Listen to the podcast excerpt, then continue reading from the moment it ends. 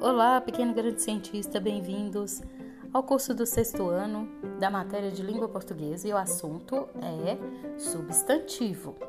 Vamos à nossa prática comentada, que são os nossos exercícios e a nossa prática comentada e orientada. Vamos ao exercício número 8. Bom, aí tá pedindo, abram a imagem, né? E aí está pedindo a nossa capacidade de classificar em concretos ou abstratos os substantivos destacados nestes trechos. Por exemplo, uma lembrança saborosíssima da infância é a casa da minha bisavó. Lembrança. Lembrança, será que eu preciso? Eu dependo de estar dentro de um ser concreto para ele poder existir? Lembrança, sim. Então é um substantivo abstrato. Infância também, não é? Nós vimos lá no exercício anterior que que ele é, peraí que eu vou pegar aqui a denominação certinha aqui da nossa aula anterior, que é o estado de criança, infância. Então, é dependo de estar dentro de um ser para existir, infância, tá bom? Depois fala de bisavó, tá destacado bisavó. Esse esse substantivo, ele é concreto. Ele não precisa de estar dentro de um ser para existir. Bisavó, ele é nomeia uma pessoa, tá? Dentro daquele grupo familiar, há no, assim, é, generalizando, existe mãe, existe pai, existe irmão, primo, bisavô e bisavó. Então, eu estou nomeando o ser, a pessoa, tá? Ele não precisa estar dentro de um ser concreto para poder existir. Aí depois a segunda frase diz: Ah, que tristeza que me dava! E destacou tristeza. Tristeza. Vou fazer a minha pergunta de reflexão. Tristeza precisa estar dentro de um ser concreto para existir? Sim, alguém tem que estar triste para sentir tristeza, assim como alguém tem que lembrar de uma lembrança. Né? Infância, alguém tem que ser criança para denominar esse processo, esse estado de infância, né? de ser criança, viver no processo da infância. E tristeza precisa sim de estar dentro de um ser concreto para existir. Então, tristeza é um substantivo abstrato. Segundo trecho é: lembro até hoje do meu coração disparado em frente àquele armário, cheio de cores e possibilidades, e dos intermináveis segundos que separavam o momento que eu escolhia a latinha e a hora que descobria o que havia dentro dela. Destacado aí, temos a palavra coração. Coração, por si só, ela def, define, não, ela nomeia um órgão do nosso corpo, tá? Ela nomeia, mas não depende de um ser concreto para existir. Então, só por ele, aquele órgão lá é coração, tá? Então, ele está nomeando um órgão. É, depois destacou armário. Armário está nomeando um tipo de objeto. Nomeou um tipo de objeto, então substantivo concreto. Coração também, um objeto, um órgão concreto. Cores. Cores é concreto também, né? Vermelho, amarelo, cores, concreto. Uh, momento, possibilidades. Possibilidade, eu dependo de algo concreto para existir. Então, é abstrato. Com possibilidade não é algo palpável, né? Possibilidade é algo ah, desculpa, é algo abstrato. Pode ser que exista, pode ser que não, depende de um ser concreto para poder realizá-lo. Então, tem a possibilidade de eu ganhar a medalha, a corrida?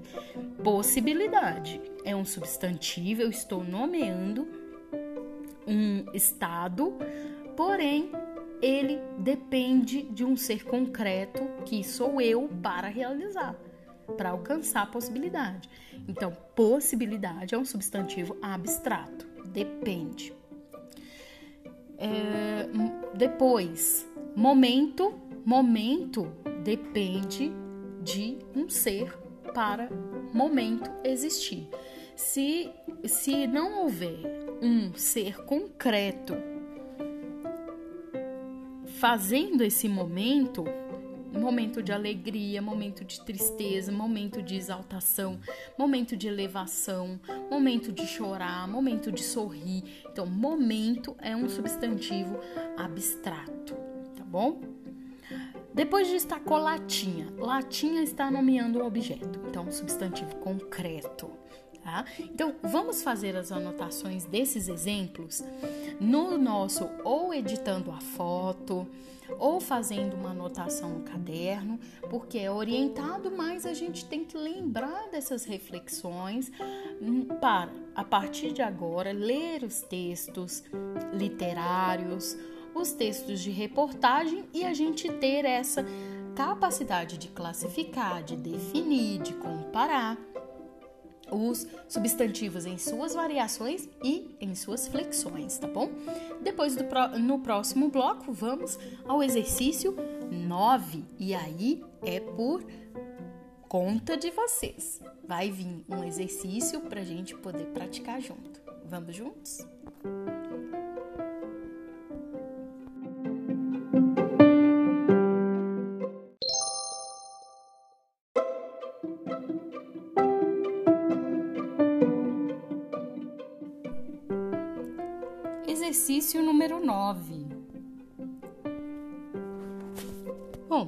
Temos uma tirinha de revista em quadrinhos que diz o seguinte: é da página Bichinhos de Jardim e vai começar com a fala. Joana, é importante identificar os sentimentos raiva, tristeza, mágoa, rancor, nomeá-los, entende? Sei não, doutora. E se eu der nome e acabar me apegando? Esse é uma tirinha de revista em quadrinhos feito pela autora Clara Gomes. Então, o que, que ela diz aqui? Ela deixa entender que a partir do momento que você dá nome para as coisas, especificando, o que, que acontece? Isso, pequeno grande cientista avaliou super bem. Eu estou dando um nome próprio. Ela também confundiu isso, porque quando você nomeia as coisas, os sentimentos, os objetos, as qualidades, você uh, simplesmente está classificando-as dentro da classe de palavras substantivos. Mas ela entendeu, a Joaninha entendeu que a partir do momento em que eu nomeio algo, eu estou especificando e quando eu especifico, eu estou me achegando a ele igual o cachorro. Eu nomeio pela classe de palavras substantivo, cachorro, mas ao momento em que eu dou o nome para esse cachorro, Bidu? Eu estou identificando que aquele não é um simples cachorro, é o cachorro Bidu e isso o torna inconfundível. Ela também usou uh, um pouco e confundidamente essa definição de nomear com substantivo próprio um sentimento, mas não substantivo próprio não serve para nomear sentimento. É substantivos abstratos. Vamos ver as, as perguntas? Aqui na letra A pede para que a gente seja capaz de marcar a alternativa que completa ou completam, né? Pode ter mais de uma alternativa. A ideia a seguir, ó, Joana não quer nomear os sentimentos porque então nós vamos marcar, porque tem receio de se apegar a eles.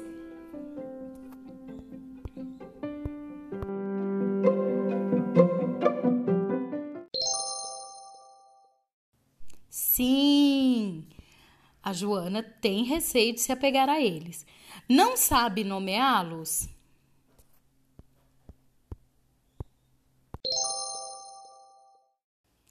Sim, vimos que ela não sabe nomeá-los. Prefere deixá-los um pouco distantes?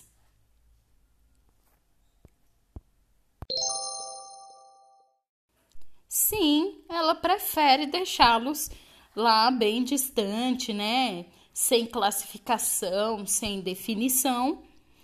Talvez não seja possível defini-los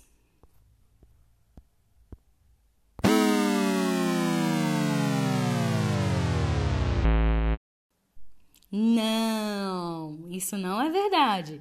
Nós aprendemos que os sentimentos podem sim ser nomeados através dos substantivos abstratos. Próxima. Pode passar a gostar até dos ruins?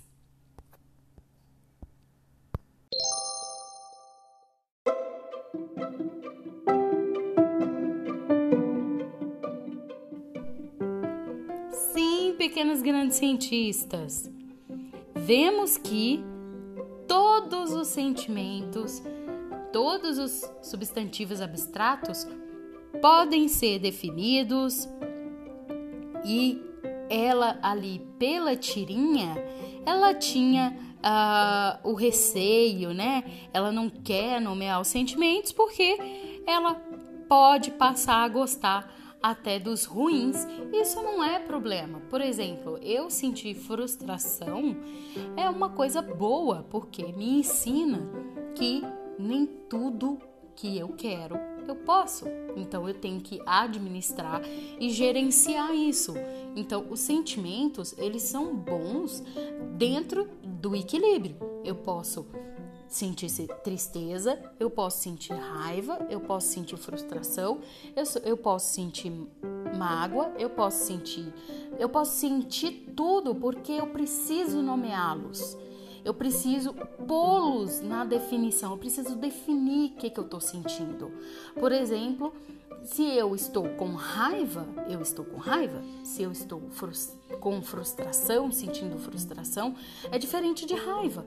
Então eu, pre eu preciso definir que substantivo abstrato que está dentro desse ser concreto que sou eu, que está existindo ali. O que, que tem ali? Tem tristeza? Tem raiva?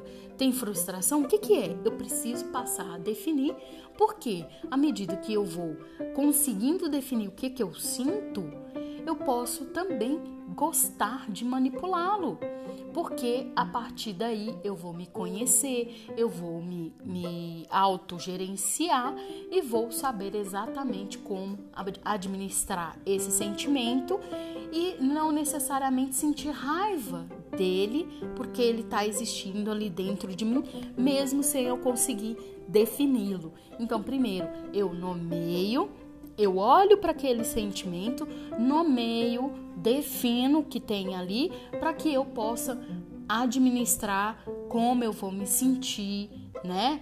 E como que eu vou lidar com aquele sentimento, porque cada sentimento precisa ser uh, administrado de uma forma diferente para poder ser trabalhado de uma forma certa dentro de mim, né? A frustração eu não trabalho da mesma forma que a raiva. A alegria não é trabalhada dentro de mim, da mesma forma que a euforia, e por aí vai. Então, eu preciso é, nomear também os sentimentos abstratos, que é tudo aquilo que depende de estar dentro de um ser concreto para existir. Bom, a letra B, vamos tratar dela no segundo bloco.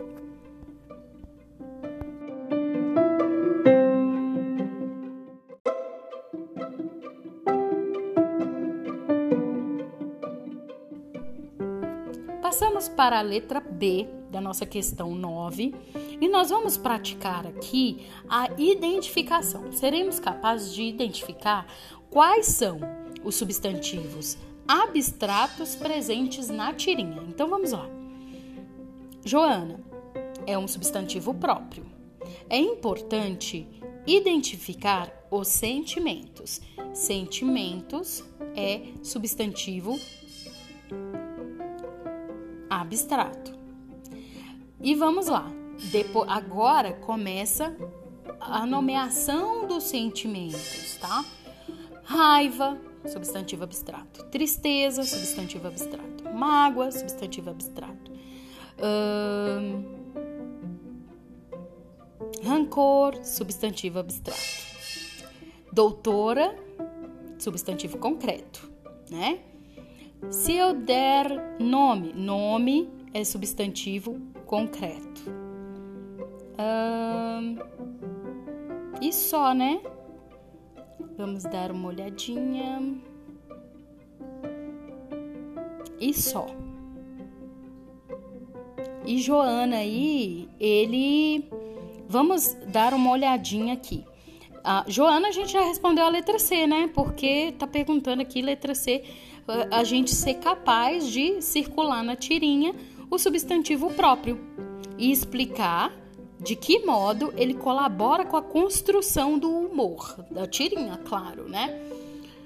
Quando ele nomeia um bicho com o nome de gente, então o nome da personagem, que é uma Joaninha, e ela chama Joana, aí a gente já subentende que o, o desenho aí nem me, me ajuda muito, né?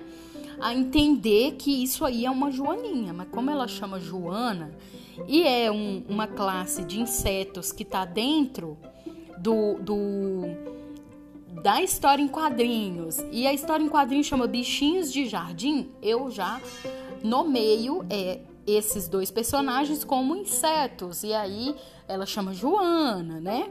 Então aproxima ela ainda mais do universo dos seres humanos, em que conselhos como esse, dada pela outra personagem, ocorrem frequentemente. Então esse humor aí é que os bichinhos de jardim estão passando por uma sessão de coaching, uma sessão de assessoria psicológica, né?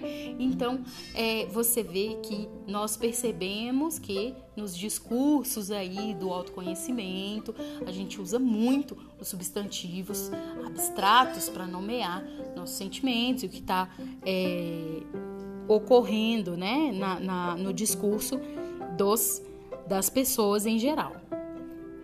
No segundo bloco, nós vamos, uh, no segundo momento da nossa aula, eu vou anexar uma imagem que é o exercício que vocês vão fazer agora de forma autônoma, para a gente verificar em que ponto vocês estão no nosso roteiro. Bom trabalho para vocês e até a próxima aula.